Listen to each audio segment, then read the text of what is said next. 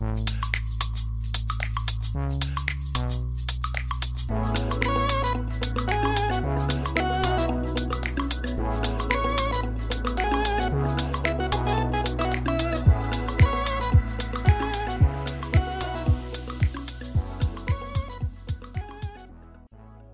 迎收听日本排球推广部，我是来自 Park 新手村的多喝水。联赛来到第二周，只是还是一样持续激战的这个联赛。上周，嗯，一个礼拜，哎，上周有六局的对决，有一半的赛程都是打满五局。然后目前只有一支队伍是就是没有一个败场的，其他的队伍都。已经有有输过，是非常激烈的，就像上次说的，跟前几季已经感觉有非常大的不同。我们从这个上一周其中一场对局的，呃，苦肉杯对上这个 Himeji 记录，就能很明显的看出来有不同了。苦肉杯在重组后。也在上礼拜拿下了他久违的胜场，拿下了两胜，连续两场胜利。他们这一次，他们今年同样是以这个 Pinpicha 这个泰国的举队作为核心，然后搭配了这一次又新进的这个土耳其外援 e v a g i n 终于在这个礼拜六跟礼拜日。赢下了纪录，这是其实是非常让我意外的。虽然之前就有跟呃新人就有介绍过说，纪录这支队伍其实我个人是蛮看好的。他们的球呃，除了他们这一次呃从上一季开始引进的这个外援的 Plug 的大腿是算是蛮大一支的，有 carry 他们上一季的许多的。遇到困难跟这个节奏不太好的时候，交给他就能帮忙强行得分的一个方式之外，这一季又加了这个那个公布米亚贝，再加上他上礼拜又发发球用发球发爆了这个冈山海鸥，让我觉得其实他们这一这一场应该是没有什么问题吧，没想到。这两天都跟苦肉杯大战了五局，呃，这两场比赛其实，在苦肉杯自由人发挥的非常出色的情况之下，看起来他们呃记录的发球没有太多的时刻造成苦肉杯的困扰，所以其实苦肉杯这一季有没有戏？我个人觉得还是挺有的哦。就他在接发球上面的表现为基础，而且苦肉杯作为排名较后面的队伍，但是这场比赛里面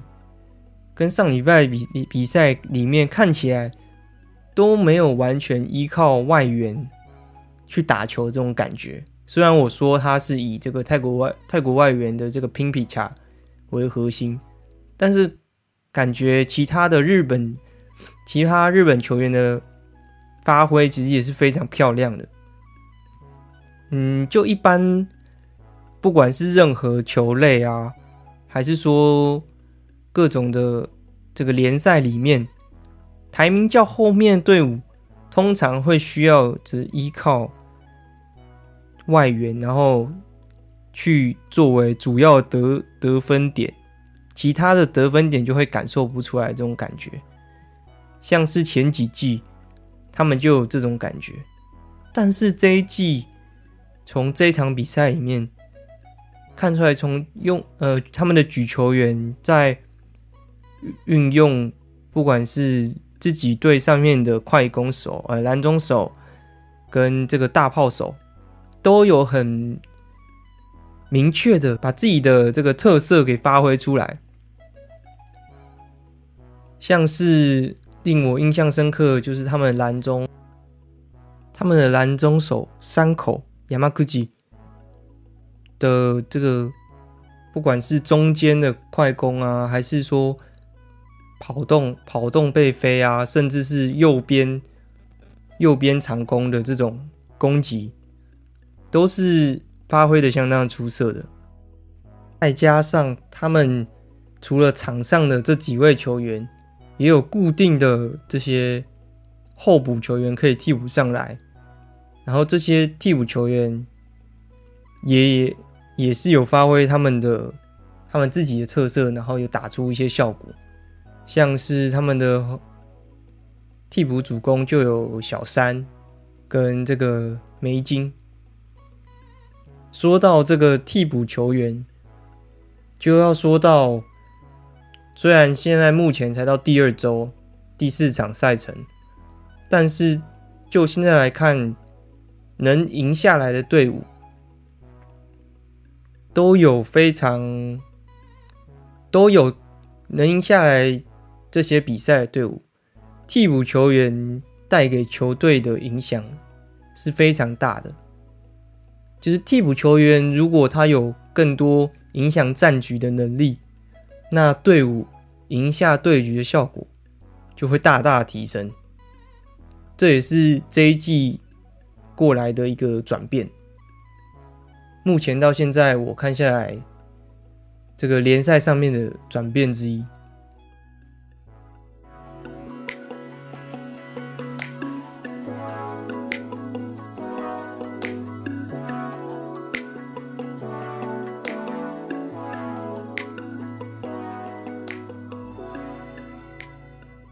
那接下来就进到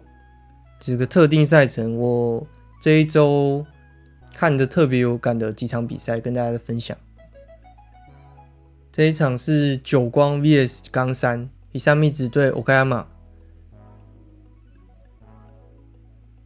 这场比赛的结果是由久光礼拜六由三比二拿下，礼拜天以三比零拿下来。这场比赛其实我看的真的是非常痛苦，因为毕竟，首先我第一个支持的队伍是冈山嘛，然后第二个支持的其实就是久光。久光里面的球员其实一直我都就觉得蛮吸引人的，他们的再加上他们去年以这个老四的逆袭，直接由第四。联联赛排名第四，爬到最后的联赛冠军，让我完全被这个圈粉。所以我看这场比赛的时候，其实是蛮痛苦的。久光发挥的非常好的地方，说哇，他们打真好。然后冈山就觉得，哎、差一点，哎。所以第一个就要聊聊到的，就是刚刚说到的候补球员的这个影响力。九九光在这场比赛里面，原本第一天一开始的主攻手是这个这个石井优希跟另外一个这个伊木拉金村，在经历我记得是一局还是两局的时候，久光就换上了这个深泽，可知道吧？去年才刚新进的这个主攻手。之前我就有聊到说，很好奇久光到底会让谁当上这个这些球员里面，除了石井优希之外，谁会是另外一个正选的主攻手呢？这场久光就调度上来了这个深泽。深泽在第一天的时候，其实在上一个礼拜就有所发挥了，这个礼拜又延续让他作为先发。接下来，除了深泽之外的另外一个是大学毕业进来久光的中岛那卡基吗？中岛在中第一天的赛程，我刚刚说到是打了五场嘛。中岛在第一天的第三局，第三局的时候上场，就是完全展现了这个不同的攻击的特色，不管是打手啊，还是。其他方呃，就是其他他自己的独特的攻击节奏，让冈山其实后续是没办法应对的，就是让他们成为这一场比赛的转捩点反而就是这个中岛的出现，是在冈山里面数据数据面是比较少的，很明显能感受到，就是跟前面面对到其他攻击手的时候，应对上完哎，就是可以说是可能是因为突然换人，然后脑袋上面。或者是说临时去做，临时去做应对，所以就让中岛让在那一天发挥的非常的漂亮，成为了当天的这个 MVP。虽然我不能，虽然我不知道是不是久光教练，久光的教练团本来就要让中岛在这场比赛去上场，但是。这个大胆的举动，反而反而让这个战局完全有了极大的转变。因为在第一天的时候，其实打得非常焦灼。首先是久光拿下了第一局，然后冈山再抢回了一局，久光再拿了第三局，就是这种一进一退，方非常焦灼的情况下。久光选择了派上了新血的这个中岛，在联赛中出场。这个如果我没有记错的话，这也是中岛第一次在联赛中出场。反而在调度上，冈山就是与冈山的后勤展现出了差距。冈山虽然是目前的团队还没有非常固定的一个阵容。但是在一些选手的新兴选手的运用上面，反而是比较出了一一些差距。像是我感觉就是冈山从久光那边得到了一些 hint，得到一些一些勇气嘛，就是好，那我也相信队伍，现在相信这些年轻球员这个感觉。像是冈山在第二天的第三局后半的时候，让了让一个另外一位除了佐伯，另外一位的高中毕业的选手上场了，是这个甲斐，他是左手的大炮手，但是因为身高的不身高的关系，所以他除了登录在主攻手之外，也有登登录自由人的。的位置这样子，这场比赛他后续作为替补上场，展现出了很好的一个防守的感觉，攻击也有不错的效果。这个就很明显让我觉得说，哎，确实如果换人，然后他们能稳定去做发挥，确实能让就是对方的拦网手有一些错乱。然后也不知道要如何，也不确定要如何应对目前这个眼前这个刚换上来的一个对手。另外一位是这个举球的这个冰田哈马达，他是他有在今年暑假的夏季联赛出出场过，也获得了这个新人新人奖。他的举球也确实对。久光造成了一些混乱，稍微拖住拖住了一个一些战局，但是由于是第二天的第三局，是不是尝试了有一点太慢了？是让我觉得说，也许在后勤后勤间有一些差距这样子。久光面对冈山的应对，其实在这场比赛也做得非常好。因为像是目前来看，冈山最强的，就是最有力、主要的攻击手是这个佐伯，Saki 而久光针对他的攻击进行防守的战术非常有效，像是从第一天面对到他的打手攻击，重炮的打手攻击，进行非常远的。后中的一个球员的设置，可以站在已经站在球场外去应对了，就是已经过了发球线，然后在那边做做应对、做打手，呃，应对打手攻击，可能会打飞的一些位置，做的非常的漂亮。但是当然，还是有一些就是，只是在比赛之后才会知道的问题。所以在第二天的时候，他们又提升了就是拦网的应对能力。对于这个佐伯，就是可能在某些情况下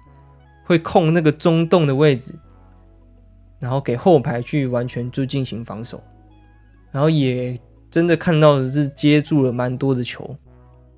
就能感觉到哦，久光其实有分析出佐波不擅长打的一些球，这样子，像是可能他不擅长打手跟手之间的这个空隙的这种打手的攻击，比较适合这种不比较喜比较会打这种打飞打整只手然后打飞啊，或是边边的一些位置，而不是中间的空隙。这也是从这个。比赛内看到的说，哇，久光的战术有真等子这种感觉，再加上他们场上的，像是他们呃久光运用了蛮多的年轻选手嘛，像是这个刚所说到的深泽啊、中岛啊，还有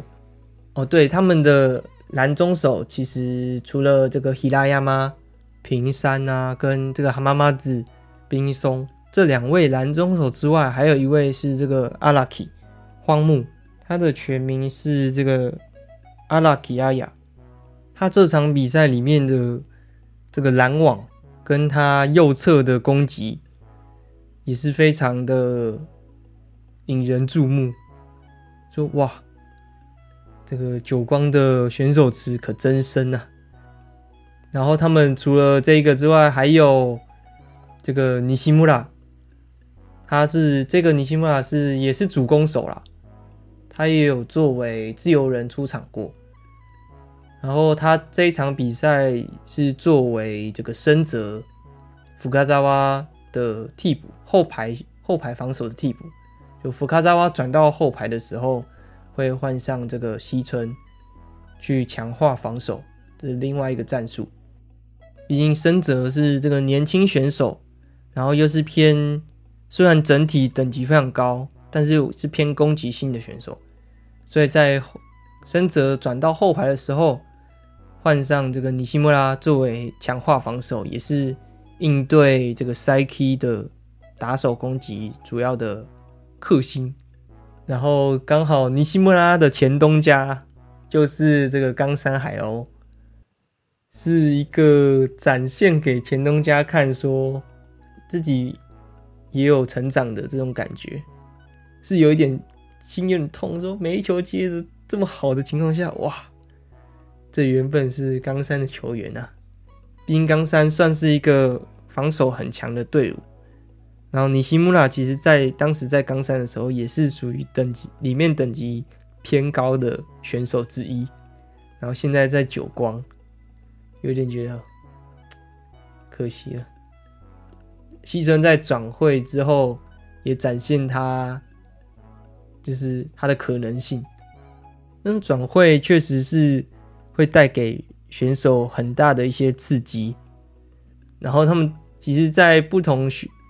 队伍的时候看出来的样子，在外人，在我们这些人看起来的眼里，其实也会变想说：“哎，这选手怎么变了一个人之类的。”那这个也，我想也是跟。球队的特性有关，对，所以我刚刚说到，像是这些新人，久光在这一季运用了非常多新人，然后当然还是有几位年长的选手，跟长期是作为先发区的选手，他们的表现真的是非常的稳定，也带给这些年轻选手许多安全感吧。我觉得，像是久光的举球员。撒开荣跟自由人的这个户江偷威，这两个选手等级真的是非常高，经验也非常丰富，也在上一季是拿下冠军的大功臣，之一，也能感觉到他们在队伍中的领导力。相反的，冈山的上层的表现反而就没有这么强力，而且会一直在场上的这些年长的球员是相对来讲非非常少的。所以可以说，其实冈山是这个更年轻的一支队伍，像是他们的举球员米亚西塔攻下，他其实就会教练的调度就一直做轮轮替。米亚西塔是这个第二队中第二年长的吧？第一年长的是这个这个蓝中手的岛川，因为是蓝中手，也不会一直待在球场上。但说实在，他也不是一直都是先发的蓝中手。那个冈山海鸥的教练其实调度的幅度有时候会非常大，所以其实也没有先发一直在场上的球员。目前的感觉是这样子，还没有抓到队中的重心的感觉。队中的核心肯定是这个 Saki 跟这个 Tanacha，但是。重心就是还没有找到非常的明确吧，个人觉得还是要靠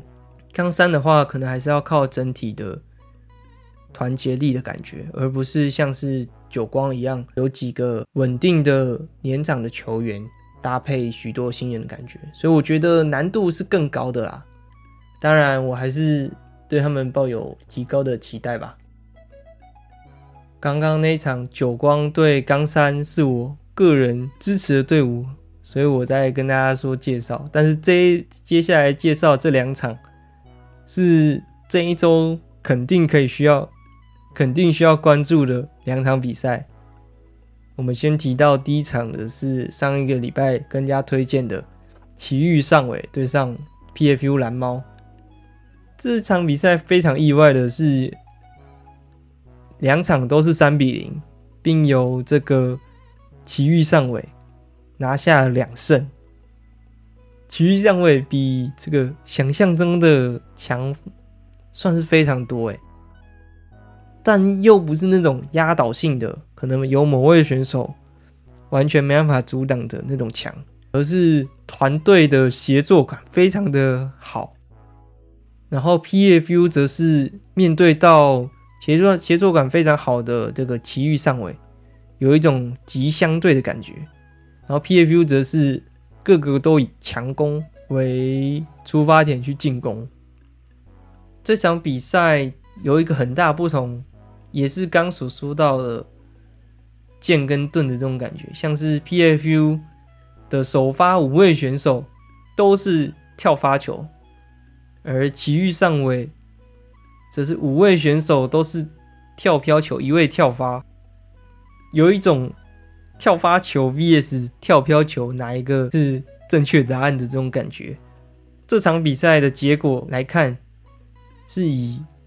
跳飘球获得胜利。从之前上一上礼拜介绍的这个举球员岩崎 Iwasaki 跟新兴的大炮手 Meguro 目黑跟举队任景田连续的发球。他们是一直瞄准的，都是主攻手，就是前排主攻手前面，前排主攻手后面，跟大炮手之间的空隙，甚至是拦中手跑位的位置，这些都有。这场比赛发挥最有效果的，应该就是针对大炮的位置吧。这个相信会打排球的都会知道说。发球就是要破坏对方的前排大炮去做发球，很常会以这个战术会进行嘛，但是通常不会有这么夸张的效果。这场比赛真的是透过发球让对方的攻呃对方的大炮抓不到好的一个节奏，然后结束这这个比赛。其实说实在的，我也非常意外。其实就是非常算是简单能了解的战术，但是却执行的如此的彻底，彻底到对面都没办法应对。PFU 在第一天的时候，其实应该说从之前的时候，从上一季到上一个礼拜的比赛，大部分都是由就是新进举球员塔哈拉田园去做主要的举球，但是在这个第一天比赛的后期，这场比赛的第一天比赛的后面，也就是那个二三场的时候，又换上了这个亚马西塔山下为主要举球员，也在第二天的时候减少了给这个。美丽莎的配球有一种改变战术的感觉，算是有依照有，就像我上礼拜所建议的，可能减少美丽莎的配球，然后去改变一些攻击的节奏吧。然后 PFU 除了在攻击上面做一些调整，也一直进行换人。但是迟迟一直换人，却找不到他们所要的那个攻击的节奏，反而呃场上的队友之间还没有达到一个平衡之后就换人，让埼玉上尾打得越来越顺。第二天也没有让对方有拿下二十分以上的机会，所以有一种也还在找个自己现在新队伍、新选手之间的一个答案吧。为了能超越上一季的自己吧，因为上一季的他们就是以这个美丽莎为核心，然后跟这样的攻击打到了那一个位置，但是很明显就是好像就这样的方式就只能达到那样的一个情况，所以他们这次才换进了新的队长阿科斯塔嘛，然后。去做一些新的变化。PFU 的球员这些名这些名字列起来，其实看起来是非常强的，但目前看起来是还没有找到他们要的一个核心吧。所以他们现在目前是零零四，现在是排名最后的一个队伍。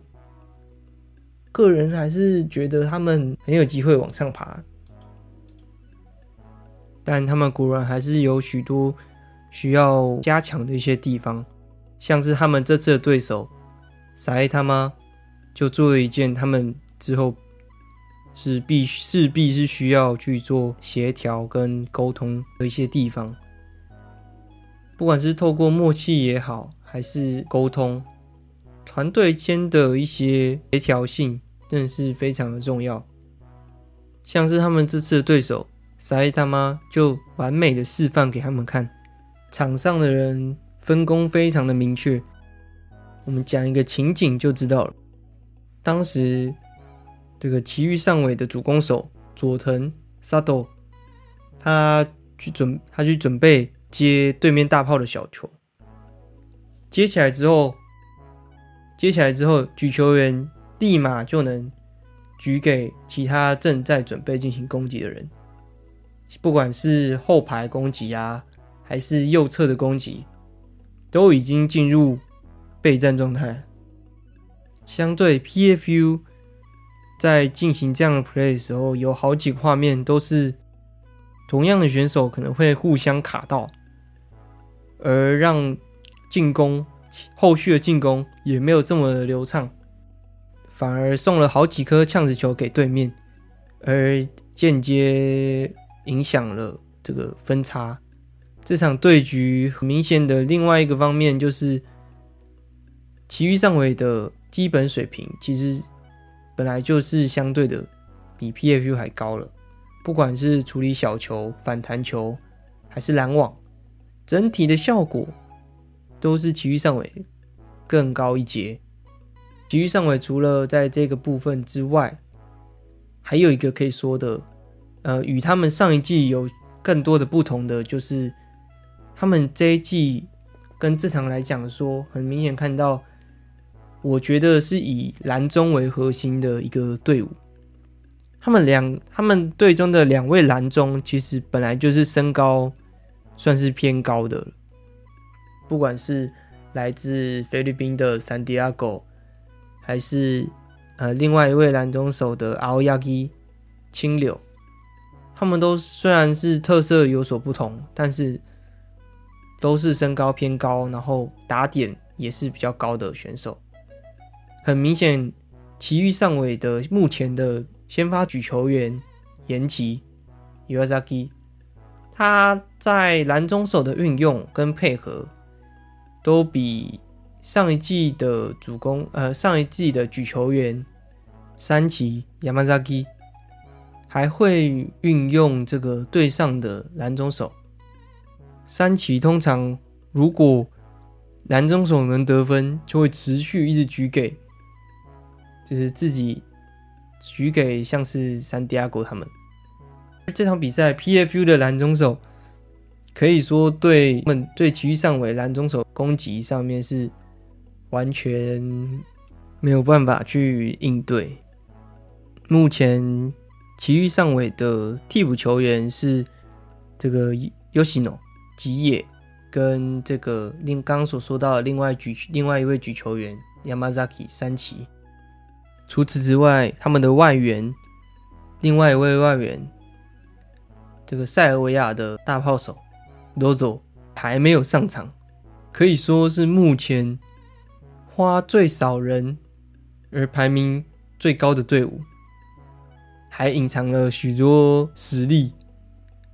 期待他们后续的赛程。像是这礼拜就是值得观看的一场比赛，待会在这个推荐赛程的时候再跟大家讲。另外一场就是本周最值得观看的一场比赛。托雷亚罗斯对 JT Marvelous，东丽健对 JT，可以算是这几年来的宿敌之一吧。这几年来争取冠军许多的这些场景，都是由他们两队所编织而成的。然后他也没有辜负我们这些观众的期望，两天都打满五局，结果都是。一胜一败，第一天由 JD 三比二拿下，第二天由东丽健三比二抢回来。这这个比赛的看点真的是非常的多，不管是那个日本代表间的对决，还是这个西川姐妹的对决，西川 Yuki 对西川 Yoshino。其实，在这个历年的。比赛结果应该说，近年的比赛结果来看，大部分赢下胜利的都是 JT。但是这这两天的比赛，反而比赛的主导权看起来是在东丽健这边。但是这场比赛一进一退，来回拉扯，然后每一个，然后再加上会注意到。是这个 JT 的尼西卡瓦西川跟举队的这个和田瓦达，他们的成长幅度比想象中的多很多。不管是后排攻击的配合，然后拦网上面的攻克，像是他们面对到东丽箭的外援库兰，完全的让他的在前排的得分率下降了许多。是从比赛里面很明显看到的一个状况。上礼拜有说，这个 Seki 官他去与库兰的配合在进行重新的磨合，在这这礼拜其实已经看起来是非常的非常的好了，配合的已经相当的好了。但是库兰还是没办法轻易的得分。我想这个就是他们在。篮网上面所做足的一个功课吧，也是他们所成长之后能做应对到的事情。另外的看点就是他们姐妹的对决，JT 的西川姐姐尼卡瓦 Yuki，她是这个大炮手，然后妹妹在东丽健目前是担任举队，所以就会看到他们互相呃像姐姐就会想拦死妹妹。然后妹妹就会在发球位的时候想要针对在前排攻击的姐姐，是一个蛮蛮特殊的一个画面。这场比赛也要提到的就是候补球员的一个重要性。这两个联赛中的顶级对局，好几局候补的影响力也大大影响了战局。像是东丽健的话，他有替补上场的选手就是。其中一位是这一季复出的黑鸥爱库洛哥，他在第一天的赛程的时候，在几个关键的地方进行救场发球员，打出了效果，也拿下了几局，稍微影响了一个战局，也是作为他复出是一开始能做到的事情。而东丽健在第二天的时候，他有派上了。嗯，比较年队中比较年长的一个蓝中是这个伊诺威井上，他在第二天的第三局开始上场，虽然一开始没有什么存在感，但是突然我记得是在第五局的中段的时候，Seki 官他突然将重心转移到了这个井上身上，直接。打出了这个换人，然后加加上是老将这个效果，让那直接把当天的第五局的这个节奏拉到这个东丽箭的当时落后东落后时拉到东丽箭的手上，直接算是扭转战局的这种感觉，算是当天非常重要的关键之一。另外一方面。JT 则是有几位也是关键的换人，像是第一天是这个自由人尼西萨基西奇，上礼拜作为正选自由人上场的选手，这一次是作为这个替补发球员上场，在第一天的时候展现的非常漂亮的防守。为这个为 JT 在第一天的第五局的后半的防守做了非常重要的这个定心丸。同时，在那个第一天的第五局的同时，这个 JT 做了在关键的时候做了这个你麦该换下了这个举球员跟跟这个举队，而换上了他们的替补举球员。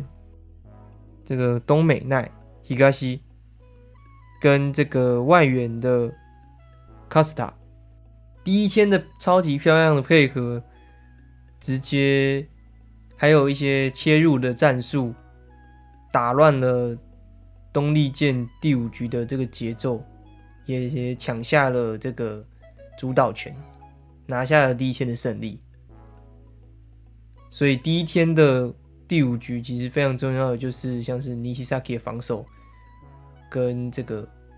换了一些攻击手，改变了这个攻击思路。但是第二天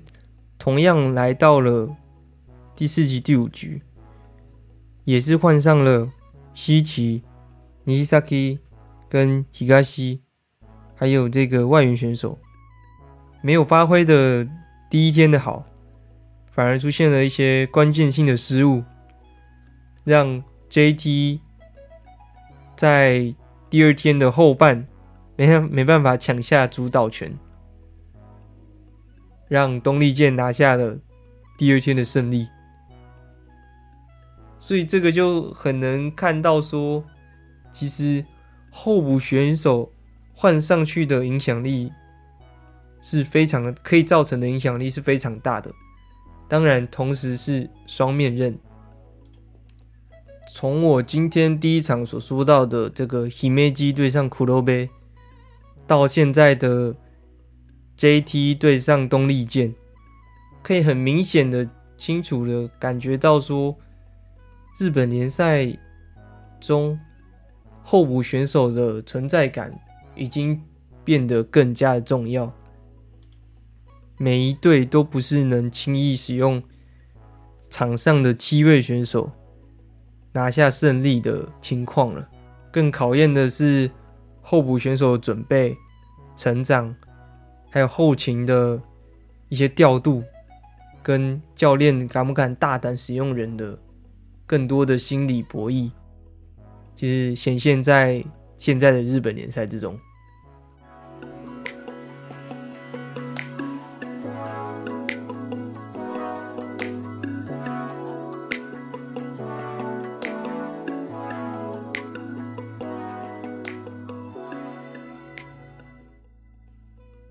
接下来进入本周推荐赛程。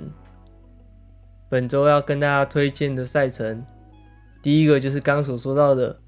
JT Marvelous 对上现在未尝一败的埼玉上尾 Saitama Ageo。他们第一周先是击败了上一季第四的 NEC，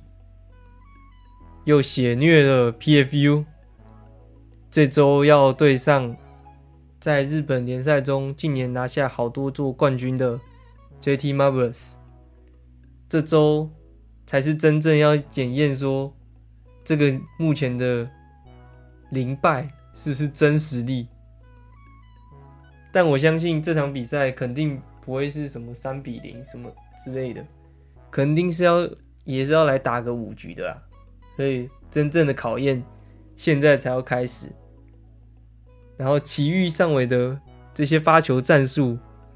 对于 JT 来讲是不是有用呢？也是令我期待的。然后他们的外援选手 Lozo 会不会上场呢？什么时候才会上场也是看点之一吧。第二场就是这个 Hitachi 对上东丽健。日立 Hitachi 其实我这个队伍看的比较少。然后他在上一周是对上电装蜜蜂电 Denso，对局是礼拜六是这个日立赢了，以这个三比一拿下。第二天也是大战到了五局，惜败这个电装蜜蜂。所以目前成绩总战绩市场是三一，排名目前在第二名。但是虽然没有看他们，没有看太多他们比赛，但上周的看起来比赛的感觉是日立在主导的这个比赛，所以这个主导权也感觉显现在他们的战绩上面。所以这一次要对上东丽箭这个进化过后的这个石川，挑战这个代表，还有这个 Seki 关。我觉得这也是给予原本一直在中游的日立真正的考验，现在才要开始。当然，除了联赛之外，